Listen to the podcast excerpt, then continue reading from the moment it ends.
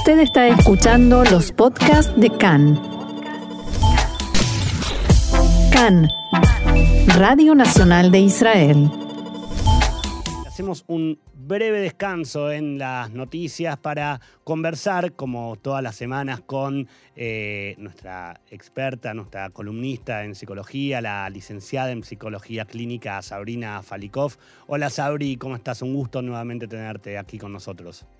Hola, ¿qué tal? Muchas gracias.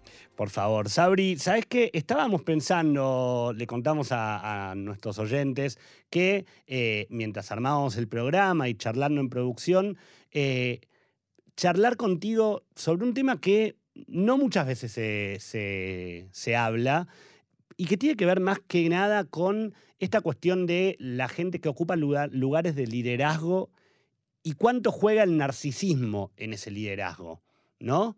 Eh, tal vez como punto de partida uno siempre se va a referir a lo que ve siempre en la política y en, en, aquella gente que por ocupar un lugar de poder no sabe dar un paso al costado o privilegia siempre su imagen antes que la del resto.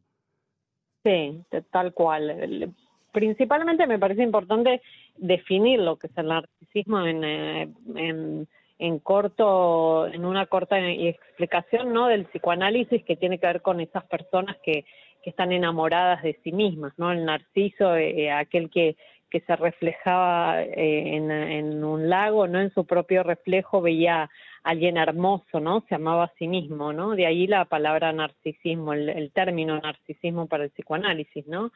Y la verdad que sí, está muy relacionado con la política. ¿Por qué? Porque los políticos son muy hábiles vendiéndonos, digamos, toda capacidad de solución de problemáticas, ¿no? Eh, si bien el narcisismo tiene un lado positivo, por decirlo de cierta manera, ¿no? Personas con mucha confianza, con mucha iniciativa, por otro lado el lado oscuro, digamos, el lado negativo de, esto, de, estos líderes narcisistas tiene que ver con un exceso de esa confianza, ¿no? A la hora de tomar decisiones eh, pueden engañar, pueden tener dificultades para ver al otro, ni, digamos, son muy avasallantes en esa confianza que se tienen. Sí, y la peligrosidad en este caso de que tratándose de políticos que se supone que trabajan para el, para el pueblo, para la comunidad, eh, esta situación de no poder ver más allá de sus narices termina como complicando las cosas. Exactamente, porque justamente estas personas narcisistas surgen y continúan en su liderazgo justamente cuando el pueblo, digamos, más necesita de alguien que, que solucione, digamos, las problemáticas. Y es ahí donde los narcisistas aparecen, ¿no? Como las soluciones mágicas, ¿no? Eh, son como, como vendedores de, de, la solución y convencen a, las personas que más los necesitan para poder liderar un país que en, en ese momento está en crisis, ¿no? Eh, la otra cara, como te decía, es la sobreexposición de confianza, ¿no? Se encuentran líderes con mucha autoconfianza que justamente eso genera en algunos, eh, algunas personas llegar a votarlas, ¿no? Una, una sociedad necesita de líderes eh, que sea capaz, digamos, de eh, que tengan repercusión, ¿no? Que tengan capacidad de prometer lo que el público está deseando, ¿no? Lo que las personas están deseando escuchar.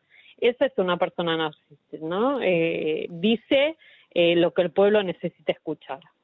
Ahora, ¿qué puede pasar digo, sin meternos en, nombres de determinados políticos ni, ni, en cuestiones ideológicas, digo, pensándolo desde el lado psicológico o para entenderlo un poco más, ¿qué puede pasar en la cabeza de una persona, por ejemplo, un político que...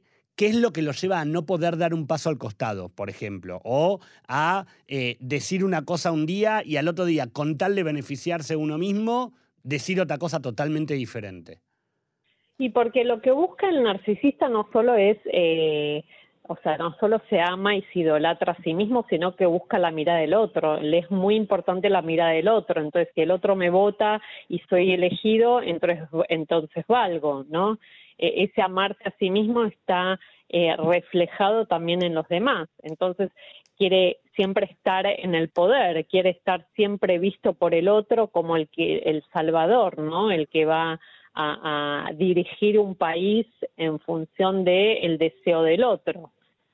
¿Y hasta dónde, eh, digo, nosotros desde, desde chiquitos siempre crecemos eh, y, y nos educamos sabiendo que eh, tenemos que tener, o que es bueno para nuestras vidas, tener un cierto nivel de autoestima. Pero ¿hasta dónde la autoestima no se choca con ese narcisismo que puede terminar siendo peligroso en nuestras vidas?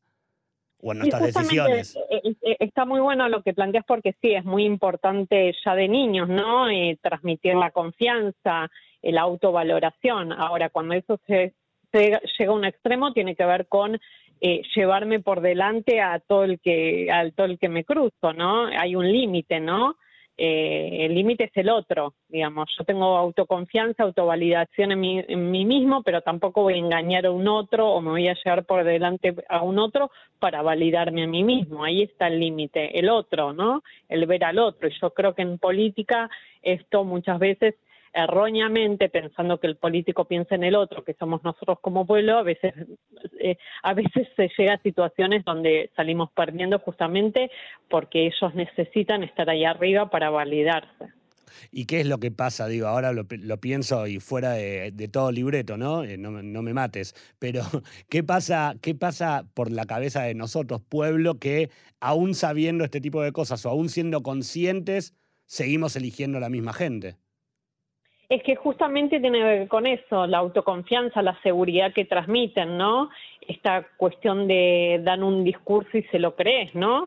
Es como cuando uno tiene sed y te, y te ponen una buena propaganda de alguna una bebida, digamos, la crees, ¿no? Decís eso me va a quitar la sed. Esto es lo mismo, ¿no? Cuando un pueblo está necesitado de algo, económicamente, socialmente, fuera la necesidad que fuera, digamos, este político con la autoconfianza que tiene, con la seguridad, ¿no? Nos vende un producto de solución que compramos, ¿no?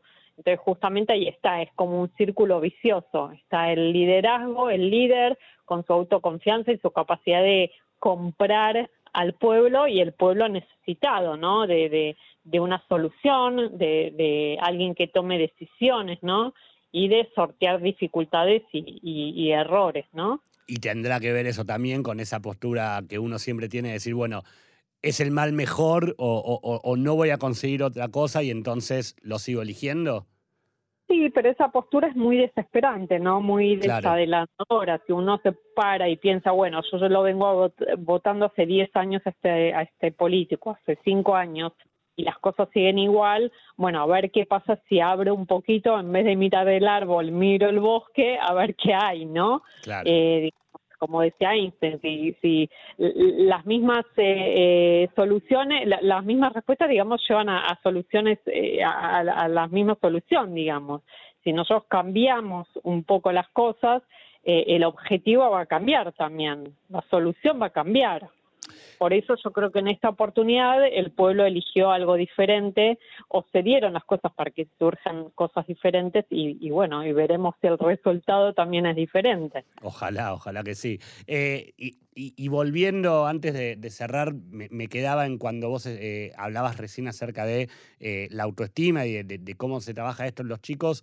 Digo, en definitiva, un niño también muchas veces ejerce un lugar de liderazgo en sus grupos, entre sus amigos, entre, eh, en el colegio. ¿Cómo poder trabajar con ellos? Siempre, siempre, generalmente cuando conversamos contigo, siempre recurrimos a hablar de los niños porque en definitiva es lo que estamos formando para las nuevas generaciones. Entonces, ¿de qué manera formarlos para que sepan poder nivelar ese, esa cuota de, eh, de autoestima que necesitamos que tengan y de narcisismo en la parte buena, pero de poder controlarse en, en cuando ya deja de ser tan bueno? Bueno, vuelvo a lo mismo, ¿no? El ver al otro, respeto por el otro. No voy yo solo por la vida, hay un otro. Entonces, esa confianza que me tengo no implica eh, eh, pisar al otro, por decirlo de una manera simple, ¿no? Implica que hay un otro diferente a mí y al cual tengo que respetarlo, que quizás no tiene la misma confianza que yo tengo, pero sí puedo ir a la par del otro de manera diferente. Siempre, siempre se trata de eso, ¿no? El respeto, básicamente, que hay un otro. Qué importante es eh, saber que existen los otros, ¿no? Eh, eh, Exacto, bueno, por eso justamente hoy eh, que, que estamos hablando de política, mucho se, mucho se pierde en eso, ¿no? Que hay el otro, el otro digamos como pueblo. Hay a veces que los políticos piensan en ellos mismos y en el beneficio propio y no ven al otro. Y bueno, esto llevado, digamos, a lo que vos planteas de los niños es lo mismo, ¿no? Transmitirles confianza que pueden, que, que, que motivarlos a que puedan, pero sin que implique derribar a un otro, ¿no? Sin que implique disminuir un otro, sino que el otro es un par. Me quedo con esto que decía Sabri de, de, cuánto los políticos deberían aprender a, mirar en los otros y, cuánto nosotros, pueblo, deberíamos aprender a eh, no comprar, como se diría en, un porteño básico, no comprar cualquier buzón.